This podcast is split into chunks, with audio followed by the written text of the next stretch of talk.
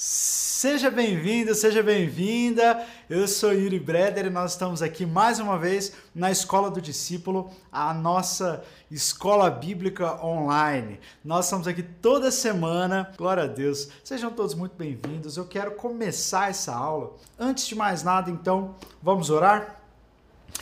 Senhor Jesus, louvado seja teu precioso nome. Nós te agradecemos e te bendizemos por essa manhã, por esse tempo que estamos tendo é, diante da tua palavra.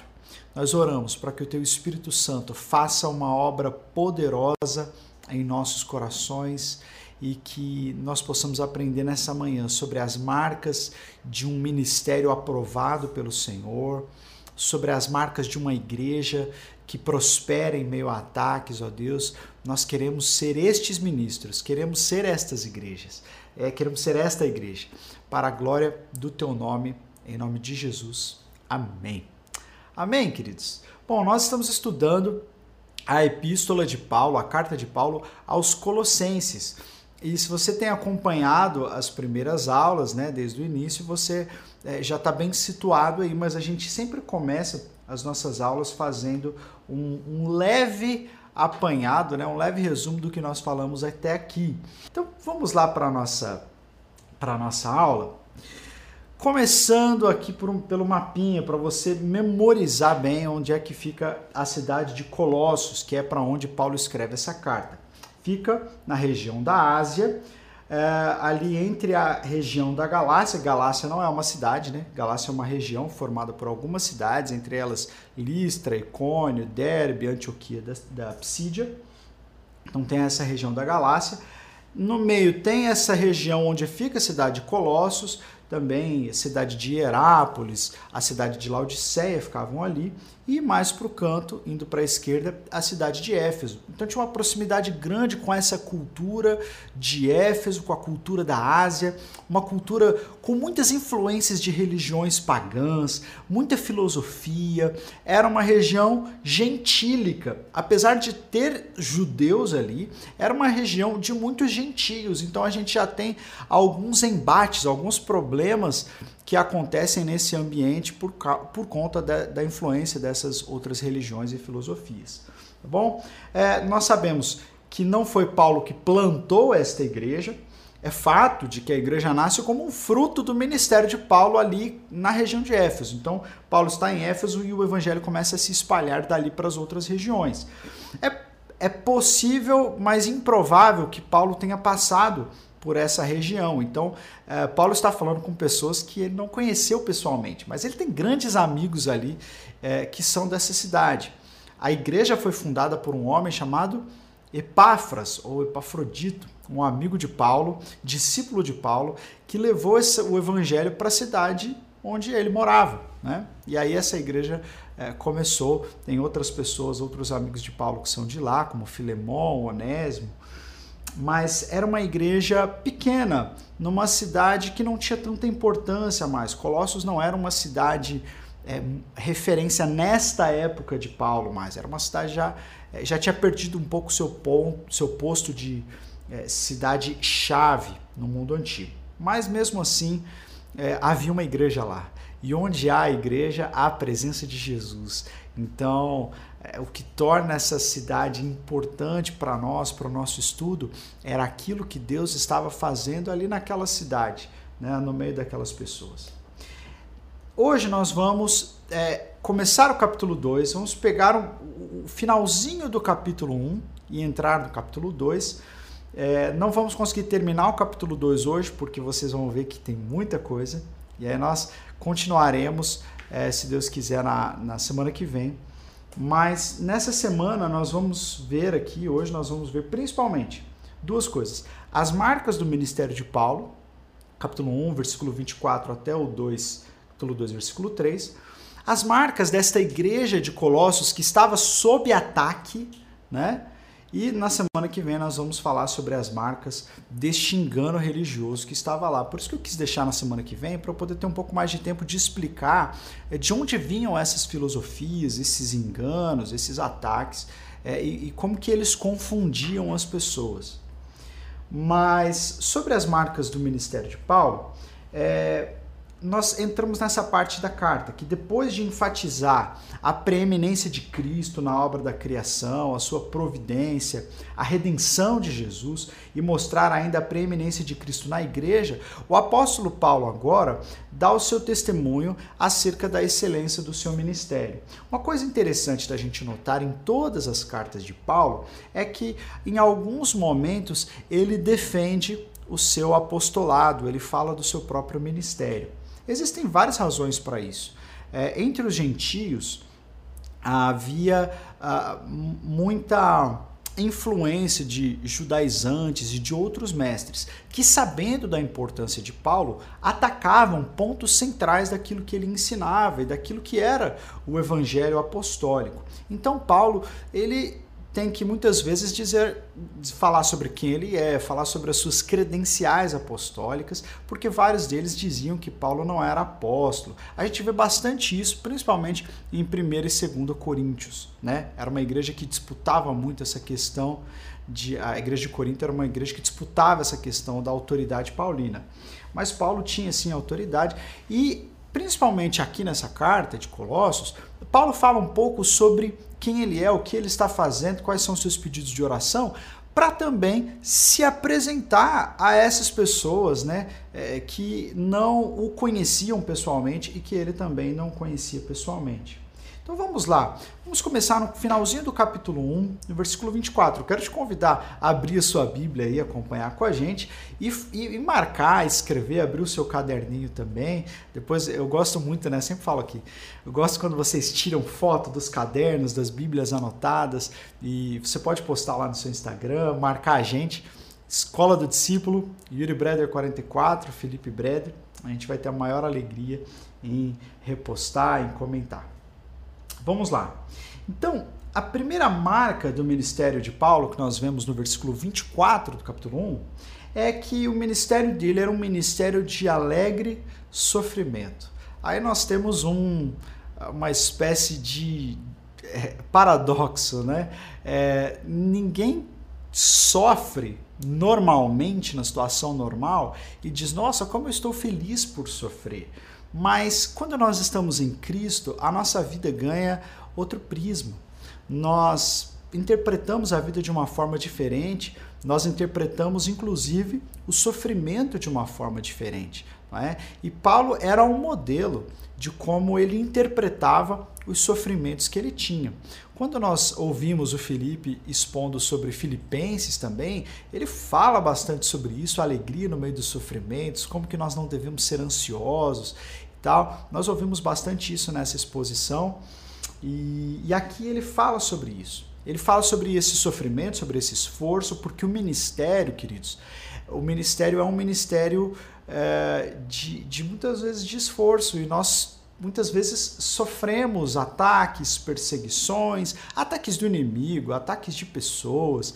E eu já conversei muitas vezes com pessoas que começaram o ministério, começaram a liderar nas suas igrejas, ou tinham o desejo de fazer alguma coisa, um ministério evangelístico, plantação de igrejas, é, estudar porque desejava ser pastor, ou discipular as pessoas. E aí começou a se encontrar com várias dificuldades. E aí foi desanimando, desanimando. E aí perdeu a chama, aquela primeira chama do ministério. Mas aqui nós vemos que Paulo se alegrava pelos sofrimentos que passava. Ele diz assim: Agora me alegro em meus sofrimentos por vocês e completo no meu corpo o que resta das aflições de Cristo em favor do seu corpo que é a igreja. Então, ele fala de aflições que são provocadas por inimigos de Cristo. Estes sofrimentos, em parte, são é, é, trazidos por inimigos de Cristo. Quem são inimigos de Cristo? Uh, nós estamos falando do diabo e seus anjos que nos atacam com, com tentações, com, uh, com batalhas espirituais mesmo. Paulo não era é, cético com relação a isso. Ele sabia que existiam inimigos e também pessoas, né? Que, que eram inimigos da mensagem de Cristo, então ele passou por muitas prisões, por muitas, uh, por muitas, muitos espancamentos, né? Então essas aflições eram provocadas pelos inimigos de Cristo, eram sofrimentos de cansaço também. A gente vai ver no versículo 29 como que Paulo usa essa palavra. Eu, eu, eu, eu me. Eu, eu, trabalho, eu sofro, eu me canso, eu me esforço né, pelo ministério, porque o ministério exige isso. E é um sofrimento também na luta de oração. Nós vamos ver isso mais à frente, como que ele fala que ele está sempre orando, sempre intercedendo. Mas estes são os sofrimentos de Paulo, são sofrimentos que são internos, são sofrimentos que são relativos ao ministério. E quando nós estamos no ministério, a gente não deve ah, evitar o sofrimento. Óbvio que, humanamente falando, ninguém quer sofrer à toa, né? Ninguém quer sofrer à toa.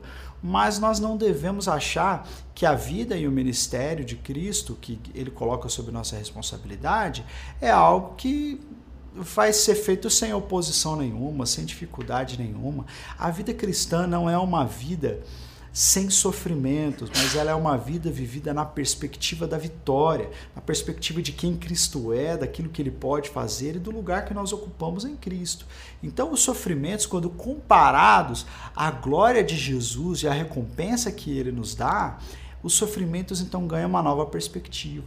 Então, se você está sofrendo, seja por, por ações de inimigos do Evangelho, inimigos de Cristo, inimigos da mensagem de Deus, ou se você está cansado, ou se você tem se cansado porque você está intercedendo por pessoas, intercedendo por causas difíceis, eu quero te convidar a olhar essas coisas da perspectiva de Paulo, que se alegra nesses sofrimentos, e ele se alegra nesses sofrimentos e ele completa no seu corpo o que resta das aflições de Cristo. O que, que isso quer dizer? completar é, no seu corpo as aflições de Cristo. Jesus fez uma obra completa na cruz do Calvário. Ele nos perdoou completamente. Ele adquiriu a, a nossa salvação. Ele fez toda a obra de redenção. Dessa, desse ponto de vista, não há nada que a gente possa fazer que possa agregar valor à obra de Cristo. A obra de Cristo ela é completa. Mas ele diz que ele está completando o que resta das aflições de Cristo. Jesus disse: Quem quer vir após mim, tome a sua cruz, negue a si mesmo, então siga-me. Existe um fator daqueles que seguem a Jesus, nós, que, é, que é o fator da, do sofrimento que essa escolha traz, né? das adversidades que essa escolha traz. Então, nós não negamos isso. Obviamente que nós não dizemos, olha, você não.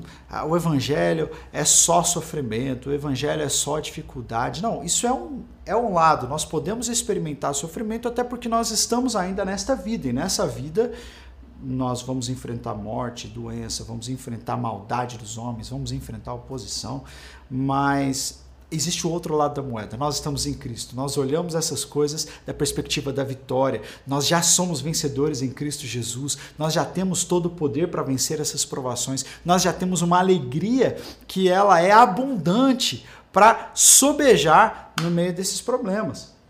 Então, é, nós podemos entender que nós precisamos sofrer no nosso corpo o restante das aflições de Cristo Jesus. Nós não estamos agregando nada a mais do que Cristo fez, mas estamos juntos a Ele nos seus sofrimentos. E fazemos isso em favor do seu corpo, que é a igreja. Preste atenção.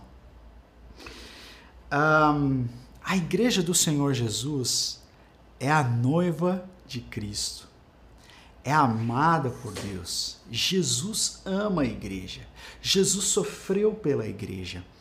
Jesus morreu pela igreja. E os ministros de Jesus, os discípulos de Jesus, devem olhar para a igreja com o mesmo olhar de Jesus. Quantas vezes, queridos, eu vejo pessoas na internet é, ou, ou até escritores, teólogos que são tão críticos à igreja e criticam a igreja, criticam os pastores, criticam a, as metodologias que as igrejas mais as mais variadas utilizam, criticam o fato de que existem pessoas hipócritas nas igrejas e criticam, criticam e criticam. É, um discípulo de Jesus deve amar a igreja do Senhor Jesus. Isso não significa que a gente vai passar pano para os problemas que acontecem, porque existem problemas nas igrejas.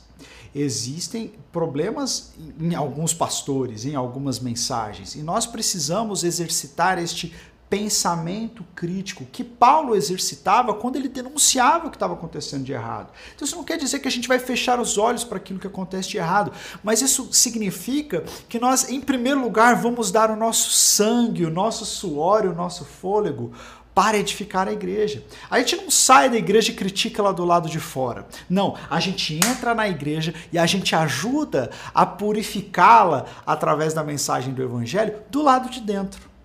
Então, quem é que tem autoridade, digamos assim, para apontar eventuais erros da igreja? Aquele que está empenhado em transformá-la. Aquele que sofre no seu corpo as aflições, os sofrimentos em favor da igreja. Paulo amava a igreja e ele sofria em favor dela. Talvez você sofra em favor da, de alguma coisa errada que você fez. Uma pessoa comete um crime e aí ela tem que pagar por aquele crime que ela cometeu. Isso é um sofrimento justo, mas é um sofrimento é relacionado a, a, algo errado que uma pessoa fez. Não existe nenhuma glória em você sofrer por algo que você fez de errado. Mas Paulo não está sofrendo por nada que ele fez de errado. Ele está sofrendo para trazer saúde para a igreja. Eu quero te convidar a ser um apaixonado pela igreja, apaixonado pela sua igreja, apaixonado pela sua liderança, apaixonado pelo projeto que Deus tem em fazer o seu reino visível através dos seus discípulos aqui na terra, na igreja. Jesus morreu por ela. Mais uma vez, eu não estou dizendo para você é, olhar coisas que estão erradas e fingir que elas não existem. Muito pelo contrário.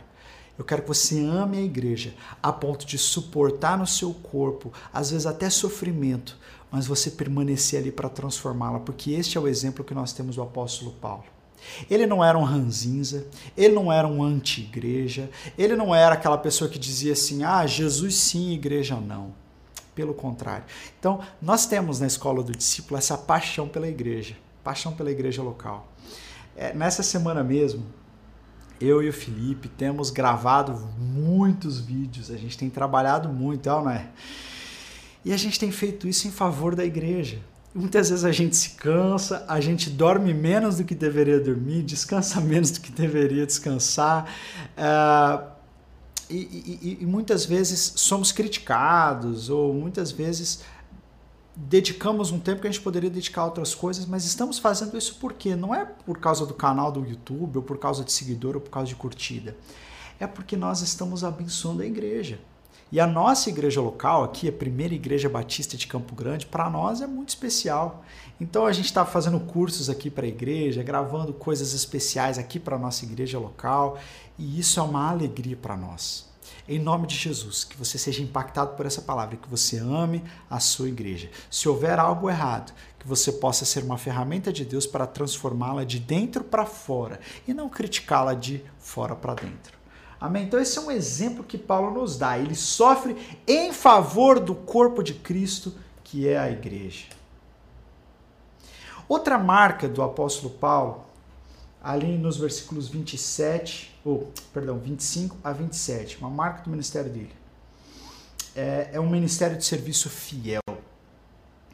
Ele diz: dela, ou seja, a igreja, eu me tornei ministro de acordo com a responsabilidade por Deus a mim atribuída de apresentar-lhes plenamente a palavra de Deus. O ministério, ou, perdão, o mistério que esteve oculto durante épocas e gerações, mas que agora foi manifestado aos seus santos.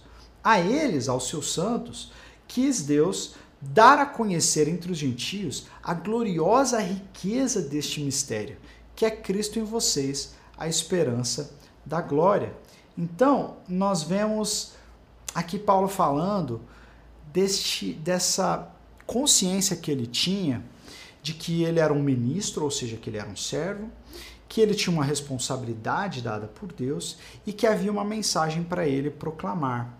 Este deve ser um modelo para todos nós que somos discípulos de Jesus. Nós precisamos entender o nosso lugar, precisamos entender a responsabilidade que está sobre nós e precisamos entender a mensagem que pregamos. Olha lá, essas três características. No versículo 25, ele usa a palavra diácono, né? ou seja, ministro da igreja. Paulo era um apóstolo, ele era um líder, ele era o top 12. Na 12 não era porque Matias já tinha entrado, ele era o top 13, ele era o top 13 da igreja. Mas ele era muito importante. Ele realmente, quando começava suas cartas e escrevia Paulo, apóstolo de Cristo Jesus, isto era a apresentação de uma credencial de autoridade.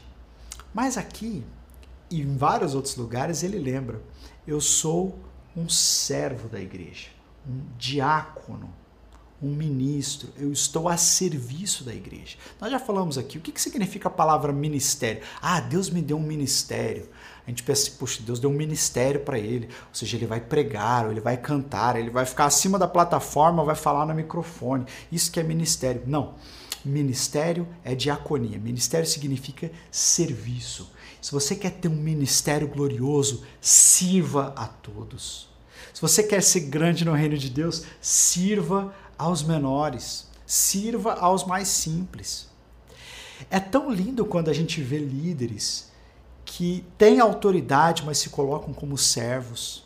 E é tão triste quando a gente vê pessoas que tentam se sobressair em cima das outras, tentam se achar mais importantes, olham de, de cima para baixo, né, diminuem os outros e falam: ah, você não sabe com quem você está falando, que eu sou o pastor fulano de tal, eu quem é fulano de tal? Eu vejo muitos, muitas conversas aí entre é, é, e às vezes troca de farpas entre ministros cristãos e parece que um está diminuindo o outro, como se fosse alguma coisa. Nós não somos nada. O único valor que nós temos é Cristo Jesus. E Paulo era o primeiro a dizer: Olha, eu sou servo estou aqui para servir. Né? Palavra diáconos, eu sou ministro da igreja. E você? Você é um servo da igreja? Ou você serve aos seus próprios interesses? Ou você serve somente aquilo que vai trazer glórias e aplausos para você, aquilo que as pessoas vão falar, vão se lembrar? Porque a diaconia, esse serviço, era um serviço que não tinha necessariamente nenhuma glória. Não é? Jesus lavou os pés dos discípulos assumindo aquela posição de menor honra, aquele que não é mencionado, aquele que não é lembrado, aquele que não é citado. Você está disposto a assumir esta posição? No Twitter eu postei uma frase essa semana de um presidente norte-americano, já um ex-presidente norte-americano, e ele dizia assim: Não há limites para o que você pode alcançar se você não quiser receber o crédito. Se você não quiser receber o crédito das coisas que você faz, você pode alcançar muitas coisas. Isso quer dizer que a gente não tem que estar interessado na evidência que o serviço vai trazer para nós. Já falei isso também várias vezes. Quando nós começamos a, o canal da Escola do Discípulo, o nosso interesse era servir a igreja local, não era é, ser alguma coisa diante dos olhos das pessoas. Nós queremos servir. Então, eu aprendi quando eu estava voltando do seminário, o diretor do meu seminário falou assim para nós: você vai voltar para sua igreja agora, depois de ter feito seminário, você aprendeu muitas coisas da Bíblia, você sabe muitas, tem muitas informações, você aprendeu a pregar, aprendeu a cantar. E aí, só que você não vai chegar na sua igreja falando assim: "Ó, oh, pastor, isso está errado. Isso está errado, porque isso aqui é ruim. Isso aqui tá, isso aqui tem que ser mudado". Não. Você vai chegar na sua igreja, você vai perguntar assim: "Pastor, o que é que precisa fazer? Se o seu pastor falou assim, ó, oh, a gente precisa carpir o terreno aqui de trás da igreja, vamos carpir o terreno. Se a gente precisa de, de alguém para lavar o banheiro, vamos lavar o banheiro. Vamos ser servos, diáconos da igreja. Às vezes a gente fala assim, poxa, não tem lugar na minha igreja para mim. Mas na verdade é porque você quer pregar. Só que precisa de gente no ministério infantil. E aí? Precisa de gente para atender as pessoas na porta da igreja. Precisa de alguém para ligar para os membros da igreja, para aqueles que são novos convertidos e saber como eles estão. Precisa de alguém para discipular um novo cristão. Este é um serviço que talvez não seja um serviço de holofote, mas é um serviço pela igreja. E Paulo diz que ele é um diácono, que você também possa ser assim. Além disso, ele diz que ele é um mordomo da igreja. E, essa palavra é a palavra oikonomos, ou oikonomia, a dispensação que Deus colocou sobre ele. Isso quer dizer, Deus colocou sobre mim uma responsabilidade. Então eu sou um mordomo, estou administrando algo que não é meu. Tem muitas pessoas que acham que o ministério é delas, que a igreja é delas. Mas não, o ministério é do Senhor Jesus. Nós continuamos apenas aquilo que Jesus começou, mas nós temos essa responsabilidade. Algumas pessoas dizem assim: ah, nossa igreja precisa de voluntários. E nós usamos muito essa palavra, né? Voluntário, porque as pessoas entendem o que nós estamos querendo dizer. Mas muitas vezes, aquela pessoa que é só voluntária, ela faz quando ela pode. Se ela não puder também, ela tá nem aí. Não tem tanto esse senso de responsabilidade. Então, eu estou aqui, o Felipe está aqui ministrando, a gente está expondo as escrituras porque a gente acredita que a igreja de Jesus pode ser intelectualmente robusta e espiritualmente vibrante. Nós acreditamos que nós estamos ocupando este lugar neste tempo, no ano de 2020, porque existe uma responsabilidade que cai sobre nós, que é de edificar a igreja, e nós queremos ser fiéis a essa responsabilidade. Só que essa responsabilidade não está só sobre nós, está sobre você também, que é ministro de Cristo, que é servo da igreja. Existe uma responsabilidade. Não abandone a sua responsabilidade. Não abandone o seu ministério, o seu serviço ou a sua igreja na primeira dificuldade que aparecer. O ministério não é algo que a gente pode simplesmente coloca como se fosse uma camiseta. Eu coloco, depois eu tiro, eu troco de camiseta, eu troco de igreja, troco de ministério, troco disso, troco daquilo. Não. A gente precisa permanecer nessa responsabilidade. Ela é muito importante. E Paulo era um mordomo. Além disso, ele era um proclamador do mistério de Deus, a palavra cataguelo, ou seja, ele estava anunciando o mistério de Jesus, o mistério de Deus. O que, eu quero dizer com isso?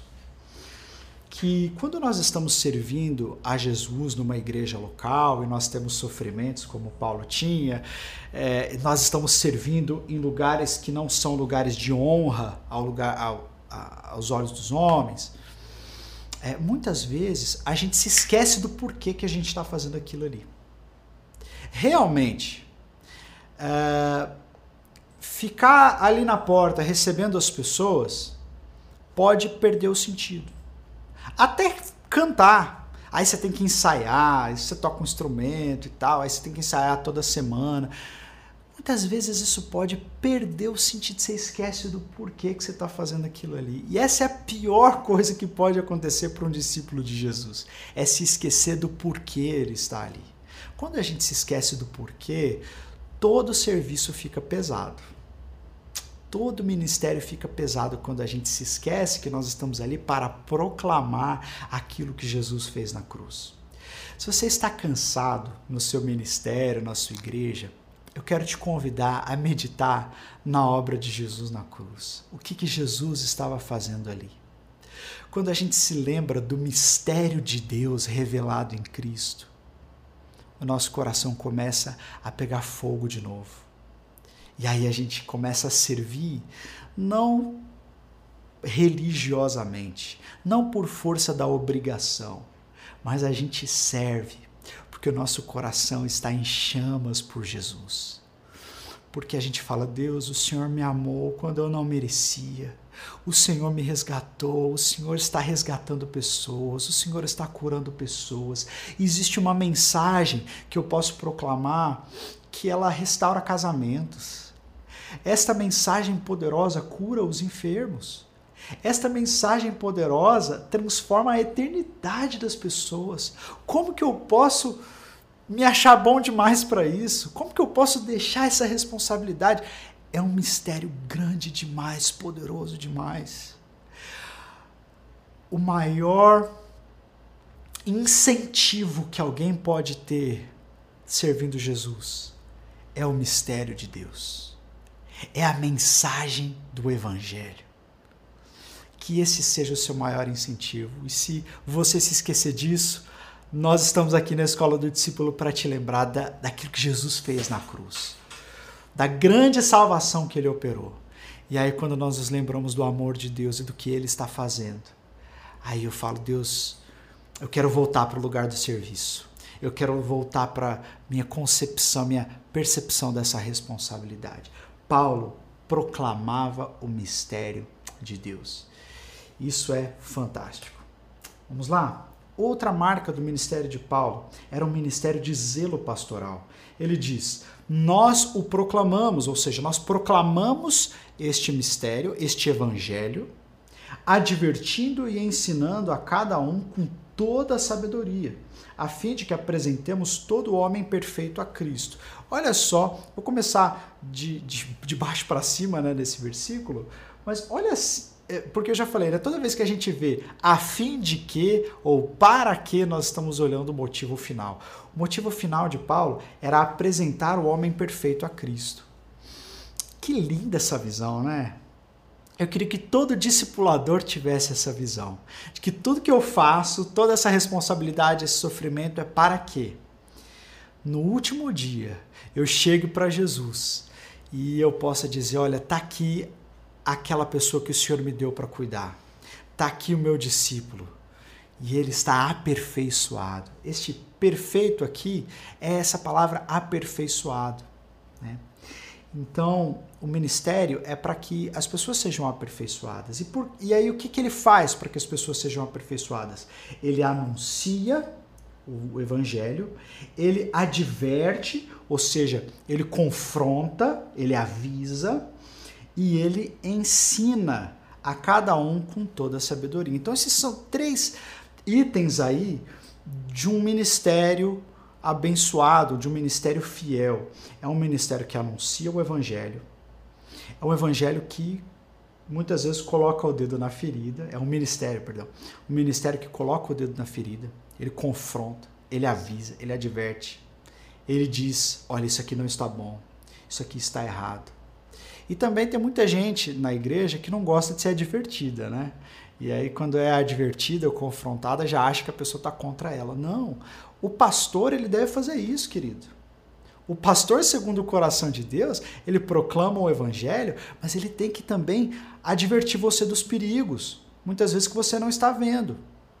Então, às vezes você está sendo enganado por uma, por uma é, é, errada, por um, por um evangelho falso que está sendo pregado aí. Às vezes a sua postura na igreja não está sendo uma postura que abençoa as pessoas.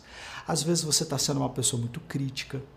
Às vezes você está caminhando em uma situação que a Bíblia diz que, que é claramente pecado.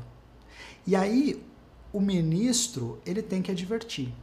Ele tem que falar, lógico que ele tem que falar com todo carinho, com todo amor, mas ele tem que advertir. E nós temos que dar esta condição para a nossa liderança, dar essa condição para os nossos pastores. Eu preciso, como ovelha do meu pastor, estar em condição de ser advertido. Eu preciso receber essa exortação, se ela for necessária. Né? Então Paulo ele tinha essa compreensão e muitas vezes existem pastores que ficam com medo de advertir, ficam com medo de perder a pessoa mas esse não pode ser um medo do ministro de Cristo Jesus. A gente precisa realmente, se tem alguma coisa para ser consertada, a gente precisa consertar.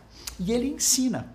Ele ensina a palavra de Deus. Ele ensina com sabedoria a palavra. Proclamação, é, exortação e ensino. Anunciar, advertir e ensinar. É também um ministério de intensa oração. Olha o que ele diz. Para isso eu me esforço para apresentar todo homem perfeito a Cristo, eu me esforço. Então, o ministério é um ministério de esforço. Nós temos que nos esforçar, não é algo fácil. Lutando conforme a sua força, a força de Deus, que atua poderosamente em mim. Então, essa é a força pela qual nós servimos no ministério. É a força de Deus. Eu quero que vocês saibam quanto estou lutando por vocês, pelos que estão em Laodiceia e por todos os que ainda não me conhecem pessoalmente. Esforço-me para que eles sejam fortalecidos em seus corações, estejam unidos em amor e alcancem toda a riqueza do pleno entendimento, a fim de conhecerem plenamente o mistério de Deus, a saber, Cristo. Nele estão escondidos todos os tesouros da sabedoria e do conhecimento. Então, olha só que interessante essas palavras que Paulo usa. Ele diz: Eu estou me esforçando, eu estou lutando por vocês e essas duas palavras, lutar, se esforçar, são palavras de que denotam um esforço físico, uma luta física. Mas espera aí, como é que Paulo está se esforçando e lutando por essas pessoas se ele está preso? Né? É, se você está preso, está lá na sua casa, o que, que, você tem para fazer? Você não tem que fazer muita coisa, né? Se Paulo tivesse solto, ele estaria andando, pregando, apanhando, sendo preso e tal, mas que, que ele quer dizer com isso? Eu estou me esforçando, eu estou lutando, se ele estava preso. Ele está falando da oração, da batalha de intercessão que ele estava travando. Quem ora, quem intercede, sabe que interceder é lutar, é lutar em favor da igreja. Então isso está claro nesse texto. Ele se esforça para que os crentes sejam fortalecidos. Aí tem vários pedidos de oração né, que ele faz intercessão, mas esses são os pedidos né, que ele faz. O Russell Chat tem uma palavra interessante sobre isso que eu coloquei aqui. Ele diz: a semelhança do conflito de Jesus no Getsemane, quando Jesus estava prestes a ser crucificado, o apóstolo se empenhou na batalha pela salvação das almas que Cristo comprara com seu precioso sangue. Esta luta de joelhos na prisão de Roma vencia as forças satânicas que avançavam contra os mal protegidos cristãos da Ásia. Então Rousseau Ched concorda que essa batalha, essa luta que Paulo estava travando, era uma luta de oração. E que quando nós lutamos em oração, nós vencemos. O pastor Ronaldo Lidório conta um testemunho interessantíssimo. Ele é um plantador de igrejas, um missionário, teólogo né, muito é, importante da igreja presbiteriana. E ele, quando estava no seu trabalho missionário, conta que certa vez ele precisava visitar duas comunidades para fazer uma supervisão, para saber como aqueles irmãos estavam. Só que ele não podia ir nas duas. Ele tinha que escolher uma das duas para ir, porque não dava para ir para as duas ao mesmo tempo.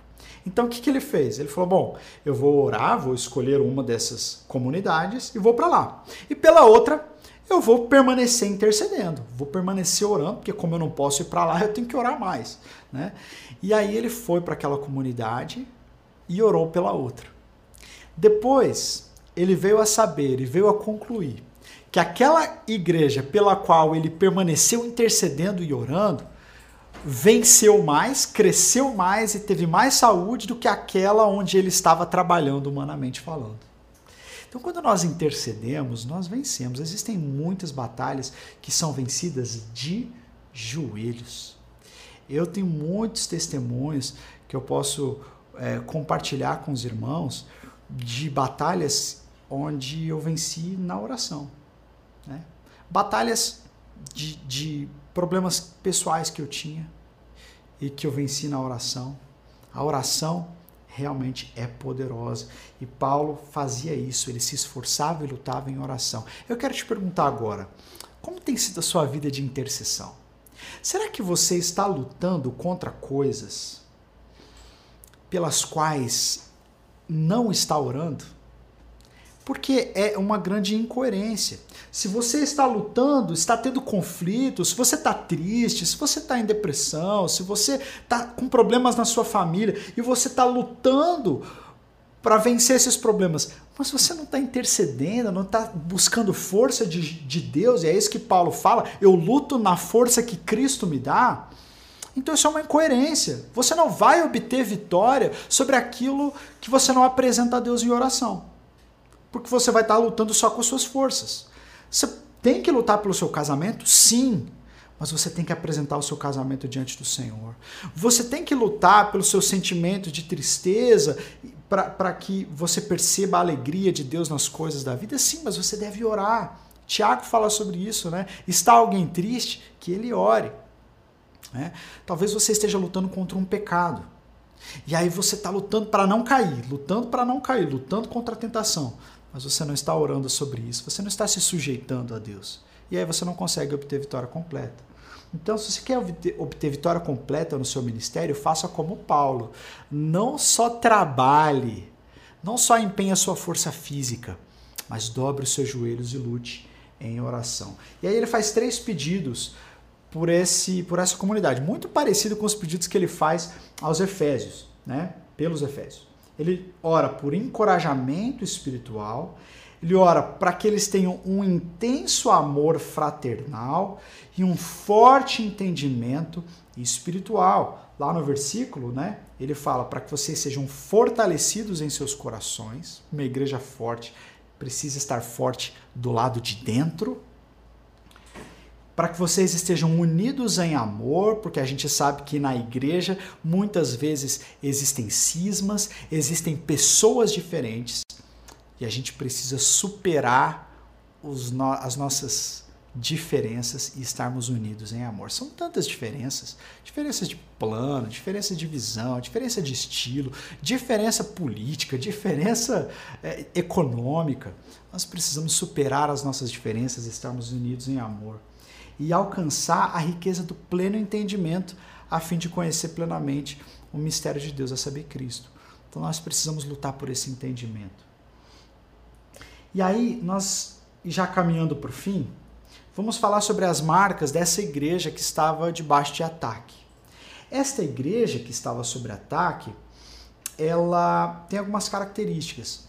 Uma igreja verdadeira, ela é firme na fé. Algumas igrejas sofrem ataque porque elas são firmes na fé. Elas estão lutando pelo evangelho, estão preservando os valores do reino. E isso causa impacto e o mundo critica e o mundo se levanta e o diabo se levanta porque aquela igreja é firme. Mas existem muitas igrejas que sofrem pela falta da firmeza na fé. Então, uma igreja sofrer, uma pessoa sofrer, não necessariamente diz que aquela igreja é ou aquela pessoa está firme na fé, mas toda igreja, toda pessoa que está firme na fé vai sofrer muitas vezes oposição. E essa igreja, ele diz lá no versículo 4 e 7, ele diz: Eu lhes digo isso para que ninguém os engane com argumentos aparentemente convincentes. Existem ataques aí. Porque, embora eu esteja fisicamente ausente, estou presente com vocês em espírito e alegro-me em ver como vocês estão vivendo em ordem. Então, essa igreja de Colossos, ela estava vivendo em ordem. Que maravilhoso quando uma igreja vive em ordem, onde as coisas não são uma bagunça, onde os irmãos estão trabalhando juntamente. Essa palavra ordem que ele usa aqui é um termo militar para dizer como é que os soldados lutam juntos eles são coordenados, eles têm um plano de ataque. Não é? Então é muito importante que a igreja esteja unida, que a igreja esteja em ordem. E essa igreja estava vivendo em ordem. E ele diz: E como está firme a fé que vocês têm em Cristo? A igreja precisa manter a sua fé firme em Cristo, não em pessoas, não em vãs filosofias, mas em Cristo. Cristo deve ocupar o lugar central da igreja. Nós devemos cantar sobre Cristo, falar sobre Cristo, pregar sobre Cristo, deixar que Cristo seja o centro de tudo que falamos e fazemos. Aí sim a igreja permanece firme, firme na fé em Cristo. Não é firme na fé naquilo que nós podemos ser ou fazer, firmes na fé em Cristo. Portanto, assim como vocês receberam a Cristo Jesus, o Senhor, continuem a viver nele, enraizados e edificados nele, firmados na fé, como vocês foram ensinados, transbordando de gratidão. Olha só, ele fala como vocês receberam e foram ensinados, e eu me lembro novamente de Epáfras que foi a pessoa que levou o evangelho para Colossenses, né, para os Colossenses. E, e quando eles receberam o Senhor, havia aquele sentimento de amor, aquele sentimento de, de, de, de, firmeza na fé, de paixão por Jesus, um, um, amor comunitário. As pessoas estavam se amando, recebendo um ao outro na fé e glorificando a Deus. Puxa vida, glória a Deus, converteu mais um. Ó, oh, eu trouxe aqui meu irmão, ele quer receber a Jesus. E a igreja foi crescendo, a igreja foi experimentando aquele amor que muitas vezes nós sentimos quando primeiramente chegamos à fé. Que acontece é que muitas vezes, depois que o tempo passa, esse amor vai esfriando, essa unidade vai esfriando. É, e aí muitas vezes aparece competição na igreja, aparece crítica, e aí a igreja começa a ficar um pouco fragmentada. Isso é obra do inimigo, obra da carne, mas Paulo diz assim: olha, a minha oração é para que vocês permaneçam do jeito que vocês eram no começo. Sabe quando começou a igreja? Quando vocês eram pouquinhos ainda e vocês se amavam e vocês estavam juntos? Não percam isso. Continuem vivendo assim, enraizados, edificados, firmados na fé, como vocês foram é, ensinados. Uma igreja verdadeira sofre ataques. Essa é uma marca dessa igreja de Colossos. Versículo 4 e versículo 8 diz assim: Eu lhes digo isso para que ninguém os engane com argumentos aparentemente convincentes. Tenham cuidado para que ninguém os escravize a vãs filosofias enganosas que se fundamentam nas tradições humanas e nos princípios elementares deste mundo e não em Cristo. Então ele fala de dois tipos de ataque que a igreja recebe. Uma de raciocínios falsos e outras de filosofias falsas. Esses raciocínios falsos são falácias, sofismas, ah, pessoas que falam muito bem, que constroem muito bem os seus argumentos, mas eles não estão em Cristo. Eu gosto muito de ler grandes teólogos, grandes pensadores, e vários deles têm um raciocínio brilhante. Mas se esse raciocínio brilhante me afasta de Cristo, ele é um raciocínio falacioso. Se essa teologia maravilhosa me faz desprezar a Cristo, desprezar a Bíblia, desprezar a cruz, então isso é um raciocínio falso, é um raciocínio danoso. Eu. É, a gente está quase sem tempo aqui, mas eu quero compartilhar esse testemunho com você. Eu estava estudando sobre teologia contemporânea e tem um cara, houve né, um cara no, no, no há muito tempo atrás, final do século XX, começo do século XXI, chamado Walter Hausenbausch. Ele era filho de pastores alemães, foram para os Estados Unidos e ele vivia em Nova York. Ele é um dos grandes nomes da teologia social ou do socialismo cristão. E este homem, amando muito a vida dos perdidos, daquelas pessoas que estavam passando fome, em situação de exclusão, ele dedicou a vida a amar e a cuidar dessas pessoas. E isso é lindo, isso é louvável. Só que no seu raciocínio ele disse assim: eu não tenho que lutar para levar pessoas ao céu. Eu não tenho que lutar pela salvação das almas. Essa mensagem, ela é uma mensagem louca, ela é uma mensagem totalmente é, desconectada da realidade. O que a gente tem que fazer é alimentar aquelas pessoas que estão com fome, trazer justiça social nesse mundo. A gente tem que parar de se preocupar com o mundo vindouro, com a salvação das almas. Ele fez um raciocínio brilhante mas um raciocínio que desprezava a mensagem bíblica, a mensagem do evangelho. Ele pegou uma parte do evangelho e exaltou sobre as outras. Bem, eu falei que ele era de Nova York. Houve um outro cara em Nova York que fez um ministério fantástico, chamado David Wilkerson. O David Wilkerson também se importava com os excluídos. Eles, ele ministrou diretamente às gangues de Nova York. E ele muitas vezes dormia nas praças, dormia na rua, ficava com aquelas pessoas até ganhá-las para Jesus. E tirava essas, essas pessoas de situação de exclusão. E no seu livro ele diz como que eles tinham um ministério e eles oravam e as pessoas recebiam a Jesus, recebiam o Espírito Santo. E aí começou uma igreja poderosa. São dois homens na mesma cidade, trabalhando com pessoas em situação de exclusão. Mas um deles tinha um raciocínio brilhante, mas que é, é, é, tirava uma parte do evangelho. E o outro tinha um ministério brilhante, mas pregava o evangelho todo. Quando eu fui a Nova York, eu fiz questão de visitar essas duas igrejas, a igreja do Walter Hausenbausch e a igreja do David Wilkerson. A igreja do David Wilkerson, este que pregava sobre o Espírito Santo, que pregava a Bíblia, que pregava a salvação, cheia de pessoas. E no dia que eu fui no culto, uma pessoa falou assim: Olha, eu fumava crack do lado de fora dessa igreja. A minha família não sabia mais o que fazer comigo. Alguém dessa igreja foi lá, me amou, pregou o evangelho para mim. E hoje eu estou aqui cantando no coral. Hoje eu trabalho como zelador da igreja. Eu estou muito feliz, o Senhor Jesus me resgatou. Eu chorei com esse testemunho. Mas eu chorei quando eu fui ver a igreja do Walter Hausenbausch. Daquele que dizia: Não, não vou pregar o evangelho, só vamos alimentar as pessoas.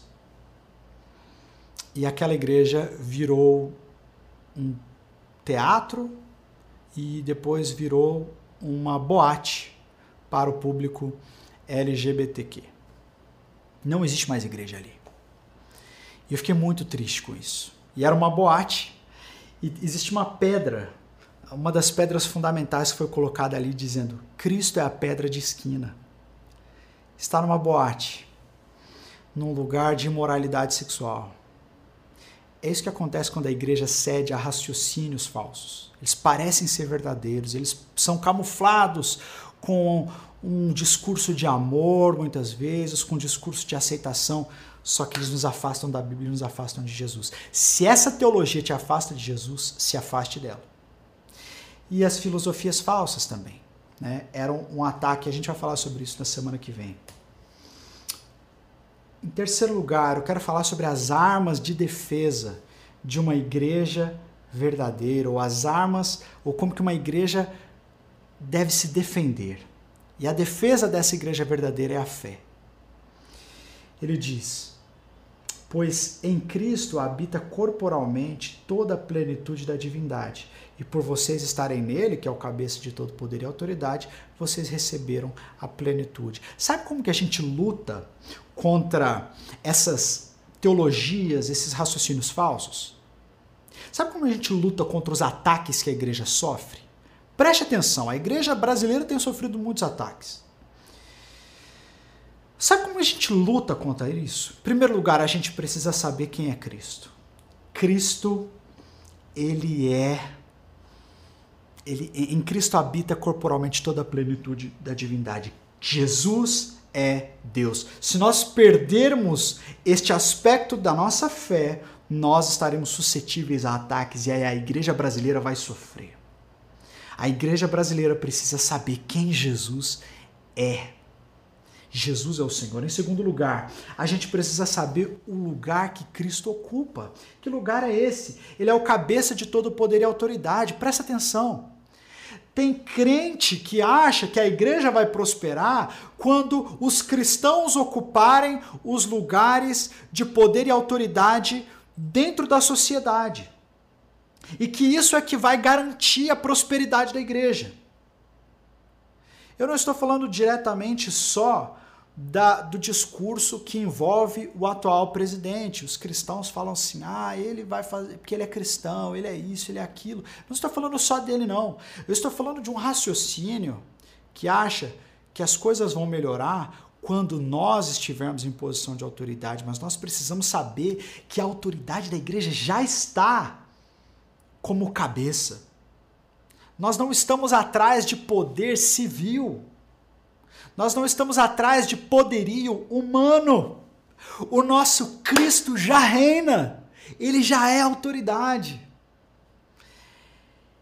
E nós ocupamos um lugar elevado em Cristo Jesus, porque Paulo diz que nós já recebemos a plenitude. Na aula que vem nós vamos falar um pouquinho mais sobre essa palavra plenitude, pleroma, mas essa palavra significa para os colossenses, significava para os colossenses a união de todos os poderes galácticos, de todos os poderes espirituais, de todos os poderes que existem. Eles ficavam atrás desses poderes. Eles cultuavam entidades espirituais que tinham esses poderes. Paulo fala assim: para com isso. Em Cristo, nós já temos todos esses poderes. Em Cristo, nós estamos em posição de autoridade. Em Cristo, nós estamos em, auto, em posição de autoridade, inclusive sobre espíritos, sobre anjos e demônios. Nós estamos assentados com Cristo Jesus. Nós não precisamos é, é, nos vender por em troca de autoridade espiritual ou em troca de autoridade civil. Nós já estamos em Cristo. Então, quando a igreja ela sabe quem é Cristo, ela sabe a autoridade que Cristo tem e ela sabe quem ela é, a sua nova identidade em Cristo Jesus, que nós já somos mais do que vencedores, nós já temos toda a sabedoria, nós já fomos eleitos, nós estamos em Cristo Jesus, nós temos a santidade, temos o Espírito Santo. Aí nós podemos lutar contra esses ataques, mas nós precisamos dessa fé tripla. Quem Jesus é, o poder que ele tem e quem nós somos nele. Amém, gente? Muita coisa, né? Glória a Deus, eu espero que você tenha sido abençoado. Que Deus abençoe você, que Deus te dê um dia é, rico na presença dele. E semana que vem tem mais.